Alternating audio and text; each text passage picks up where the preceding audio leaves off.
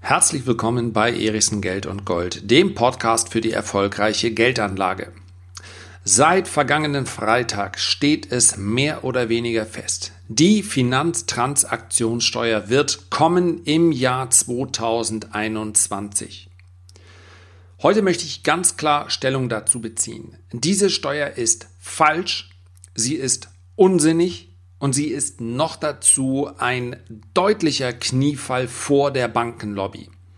Was Olaf Scholz hier mit uns Anlegern macht, ist eine Unverschämtheit.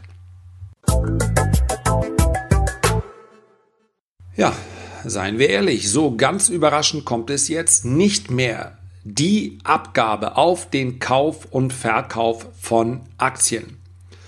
2021, also vor der nächsten Bundestagswahl, soll sie kommen und sie kommt, weil unser Bundesfinanzminister Olaf Scholz es so möchte. Er hat es mehrfach angekündigt, selbst die zahlreichen Experten, die versucht haben, Herrn Scholz zu erklären, lieber Herr Scholz, zum einen schwächst du dadurch den Finanzplatz Deutschland, zum anderen werden die Einnahmen aus dieser Finanztransaktionssteuer sehr überschaubar werden und zum dritten ist diese Steuer schlicht und einfach ungerecht. All diese Rufe verhallen offenbar ungehört. Vielleicht ist sich auch Herr Scholz sehr, sehr sicher, dass er ab der nächsten Bundestagswahl maximal noch sein Mandat im Bundestag wahrnehmen kann und sagt sich, irgendein Denkmal will ich mir setzen. Er hätte sich aus meiner Sicht durchaus etwas Attraktiveres ähm, aussuchen können.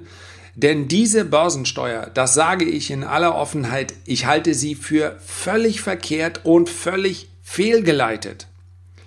Nun ist Olaf Scholz nicht der Erste, der so eine Abgabe geplant hat. Auch Wolfgang Schäuble hat bereits gesagt, wir wollen die Spekulanten an den Schäden beteiligen, beziehungsweise wir möchten, dass sie den Aufbau mitgestalten. Die Spekulanten haben dafür gesorgt, dass es zur Finanzkrise gekommen ist.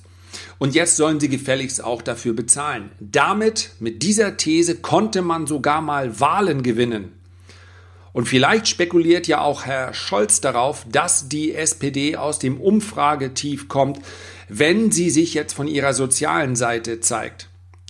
Und deswegen möchte ich in diesem Podcast auch ganz bewusst keine Stimmung gegen irgendeine Partei machen.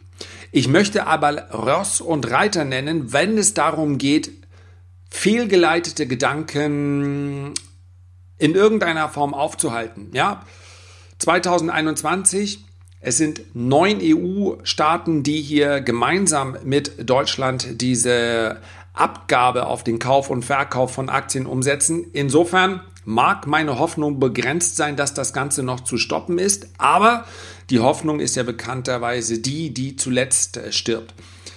Wenn du dich noch gar nicht damit beschäftigt hast, warum ist eine Finanztransaktionssteuer eine, ja, von ihrem, von ihrer Konstruktion her so einzigartig? Weil es eine Steuer ist, die nicht auf Gewinne anfällt. Es ist eine Börsensteuer nach französischem Modell. Das heißt also, der Käufer und der Verkäufer von Aktien wird voraussichtlich mit 0,3 Prozent besteuert und zwar bei allen Aktienkäufen und Verkäufen, bei denen das Unternehmen, um das es dort geht, eine Marktkapitalisierung von mehr als eine Milliarde Euro hat. In Großbritannien gibt es schon so eine Finanzsteuer, die Stempelsteuer, die geht auf das 17. Jahrhundert zurück. Allerdings muss man sagen, dass der Finanzplatz Großbritannien in vielen anderen Bereichen auch sehr viele Vergünstigungen bereithält bis hin zu, den, zu der Versteuerung von Einnahmen aus Käufen und Verkäufen. Das heißt also, dort hat diese Stempelsteuer eine gewisse Tradition und äh, ja, addiert man sie zu anderen Aufwendungen, die man in Großbritannien hat als Aktionär, dann ist es unter dem Strich in Großbritannien für jeden Investor sogar noch interessanter als in Deutschland. Das Entscheidende nochmal, diese Steuer fällt nicht auf Gewinne an. Wenn ich also für 10.000 Euro eine DAX-Aktie kaufe, dann zahle ich 30 Euro Finanztransaktionssteuer. Beim Verkauf ist es nochmal genau das gleiche und zwar unabhängig davon, ob ich mit einem Gewinn oder mit einem Verlust verkaufe. Bis dahin könnte man möglicherweise noch zu der Erkenntnis gelangen, ja ist doch egal, wer sich am Aktienmarkt engagiert, der ist ein Kapitalist, der profitiert letztendlich auch davon, dass die Aktien seit Jahren steigen. Klammer auf, das könnte im Übrigen jeder der in irgendeiner Form sich mit Geldanlage beschäftigt, Klammer zu, das heißt also, der Aktienmarkt ist ja für jeden offen. Aber bis hierhin können wir natürlich sagen, okay, der Aktionär, der Großaktionär, der soll auch etwas abgeben. Und insbesondere, wir erinnern uns, der Grundgedanke war ja, die Spekulanten sollen an vergangenen und an zukünftigen Krisen beteiligt werden. Jetzt überlegen wir mal die letzte und auch die vorletzte Finanzkrise. Was war die Ursache? Wir sprechen über hochspekulative Derivate. Wir sprechen über verbriefte Immobilienkredite. Wir sprechen über Optionsgeschäfte. Wir sprechen also über Hebelprodukte.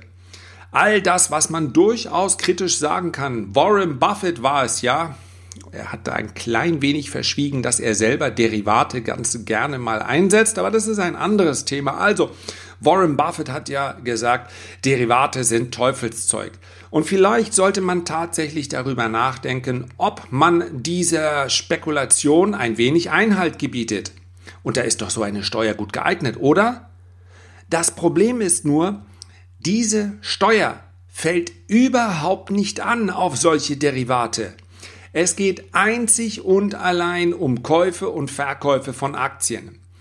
Wer heute ein äh, CDO, ein CFD, ein Zertifikat, ein Optionsschein, eine binäre Option, eine Eurex-Option, irgendein Derivat, irgendein synthetisches Produkt kauft, genau diese Produkte, von denen man behauptet, die Deutsche Bank hätte ein Derivateportfolio, welches eine ganze Volkswirtschaft zum Einsturz bringen äh, könnte. Genau diese Derivate werden nicht besteuert. Und was wird denn ein großer Anleger, ein großer Investor machen, um so eine Steuer zu umgehen? Natürlich, er wird vermutlich statt die Aktie selbst zu kaufen, ein Derivat darauf kaufen, denn dafür zahlt er keine Steuern. Das heißt also genau diejenigen, die die Finanzkrise im Jahr 2008 ausgelöst haben, genau diejenigen kommen davon und das ist aus meiner Sicht nichts anderes als ein Kniefall vor den Banken. Anders kann ich mir nicht erklären, warum ausgerechnet die Aktie, die Anlageklasse, von der wir wissen, sie ist nachweislich für den langfristigen Investor die beste Art und Weise, um ein Vermögen aufzubauen, um für das Alter aufzubauen und, und, und. Warum genau die besteuert wird. Und warum genau Aktien bzw. Unternehmen mit einer Marktkapitalisierung von mehr als einer Milliarde Euro? Euro. Das heißt also, dass der deutsche Anleger und auch der belgische Anleger und auch der griechische, der slowenische, der portugiesische, der österreichische, spanische, Finan äh, italienische und der französische Anleger sich zukünftig denken wird, okay, dann nehme ich eben eher ein Portfolio aus kleinen spekulativen Aktien. Und ich weiß heute schon, dass das natürlich in der nächsten Krise schiefgehen wird. Denn sehr kleine Unternehmen sind wesentlich volatiler. Die Verluste in äh, schlechten Börsenphasen, auch die gibt es, sind deutlich höher und mit der Aktienkultur geht es noch weiter bergab. Diese Ver ähm, Verteufelung der Aktienanlage ist ein Riesenfehler. Insbesondere weil unser Bundesfinanzminister uns überhaupt keine Alternativen anbietet. Riester und Rürup sind beinahe ungeeignet, wenn wir uns die Rendite anschauen. Und dann bleibt also die staatliche Rente am besten noch freiwillig. Es ist tatsächlich grotesk. Und wenn wir überlegen, dass so eine Steuer in relativ kurzer Zeit umgesetzt werden kann, Wir sprechen hier von einem großen gemeinsamen Projekt. Hier werden die Banken ja ganz, ganz eng miteinander zusammenarbeiten müssen. Hier wird es einen großen Datenaustausch geben. Wenn ich mich beispielsweise entscheide, und das kann ich als EU-Bürger, na gut, dann eröffne ich ein Konto in Portugal oder ich eröffne ein Konto in es könnte auch ein EU-Staat sein, in dem die Finanztransaktionssteuer nicht zur Geltung kommt. Dennoch werden die anderen EU-Länder dann berichten müssen, hallo, wir haben hier einen, der eigentlich Finanztransaktionssteuer zahlen müsste. Das heißt also, ich werde das nicht umgehen können. Ein großes gemeinsames europäisches Objekt. Objekt habe ich gesagt? Projekt natürlich. Sorry, ja, da geht mir wirklich ein klein wenig die Hutschnur gerade hoch. Das ist da möglich, aber in anderen Bereichen, ich sehe Fernsehberichte, in denen es noch immer ganz offen Cum-Ex-Geschäfte werden dort besprochen und dort wird besprochen, wir können es aktuell nicht in diesem Land machen, denn in diesem Land wird gerade sehr intensiv darüber diskutiert, also lass uns in dieses Land gehen.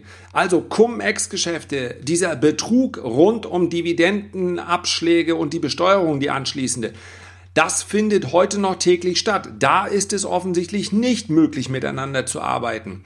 Wenn wir heute permanent feststellen, dass es doch absolut ungerecht ist, dass Riesenkonzerne wie Amazon oder Apple, ja, ich persönlich bin Amazon-Aktionär, natürlich freue ich mich über Gewinne in dieser Aktie und ich freue mich auch, wenn der Gewinn pro Aktie steigt.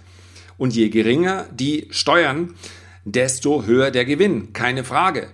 Aber das ändert nichts daran, dass ich ein Gerechtigkeitsempfinden habe. Und wenn ein Unternehmen wie Amazon mit Milliarden Gewinnen am Ende eine Steuerquote hat von unter einem Prozent, ähnliches bei Apple, dann ist das schlicht und einfach eine Ungerechtigkeit. Und auch wenn es für mich als Anteilseigner bedeutet, dass ich auf einen Teil der Gewinne verzichten muss, dann sage ich, wir müssen hier es, es möglich machen, dass ein Unternehmen nicht einfach innerhalb, sogar innerhalb der Eurozone, schlicht und einfach seinen Standort wechselt und damit Steuern spart. Also, ob nun Irland oder Luxemburg, es geht nicht. Warum haben wir dort kein gemeinsames europäisches Projekt und können in irgendeiner Form diese, an diesen äh, Unternehmensgewinnen, so war es früher ja auch mal gedacht in einer gerechten Gesellschaft, Warum können wir nicht davon profitieren? Warum gibt es dort kein gemeinsames europäisches Projekt, sondern bei so einer mit Verlaub schwachsinnigen Idee wie bei einer Börsenfinanztransaktionssteuer? Ja, du siehst, es ist ein relativ komplexes äh, Thema und es ist insbesondere ein äh, Thema, welches einen, wenn man darüber nachdenkt, absolut auf die Palme drehen, bringen kann. Ja, eine Steuer auf Derivate Optionen, Finanzinstrumente, verbriefte Immobilienkredite, das wäre nachvollziehbar. Eine Steuer auf die äh, Gewinne von Spekulation ist für mich sogar noch nachvollziehbarer. Persönlich realisiere ich regelmäßig sogenannte Trading-Gewinne, Spekulationsgewinne. Auf die zahle ich in Deutschland momentan 25% Abgeltungssteuer plus Soli plus äh, Kirchensteuer, wenn man denn in der Kirche ist. Und ich hätte nichts dagegen, wenn wir heute sagen würden, es wäre doch gerechter, wenn ich diese Gewinne mit meiner Einkommenssteuer äh, zu versteuern hätte. Also mit meinem Einkommenssteuersatz, mit meinem Spitzensteuersatz.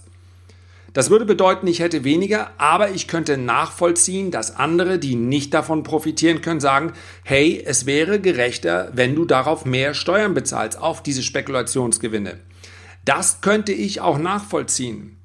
Und wenn wir sagen würden, wir sprechen über eine Börsensteuer, aber wir machen eine Haltefrist, das heißt also, so wie wir es früher schon mal hatten, wer Aktien mindestens ein Jahr hält, von mir aus auch drei oder fünf Jahre, weil es eben um die langfristige Vorsorge geht, der zahlt keine Steuern. Jeder, der unter dieser Frist in irgendeiner Form tätig wird, der zahlt Steuern. Auch das wäre für mich in Ordnung. Aber so wie dieses Modell jetzt aussieht, also pauschal einfach den Kleinsparer, den Kleinanleger, ihr alle zahlt mit das ist aus meiner Sicht sowas von am Thema vorbei, dass ich am besten jetzt hier an dieser Stelle den Podcast beende, um nicht noch unfreundlicher zu werden. Herzlichen Dank für deine Aufmerksamkeit. Ich freue mich, wenn du dir die Zeit nimmst, um diesen Podcast zu bewerten, ein Feedback abzugeben und ihn vielleicht an Freunde zu empfehlen, die sich für Geldanlage interessieren. Denn du weißt, für mich geht es darum, aus einem Geldaufbewahrer einen Geldanleger zu machen. Ich danke dir, ich freue mich, bis zum nächsten Mal. Mach's gut.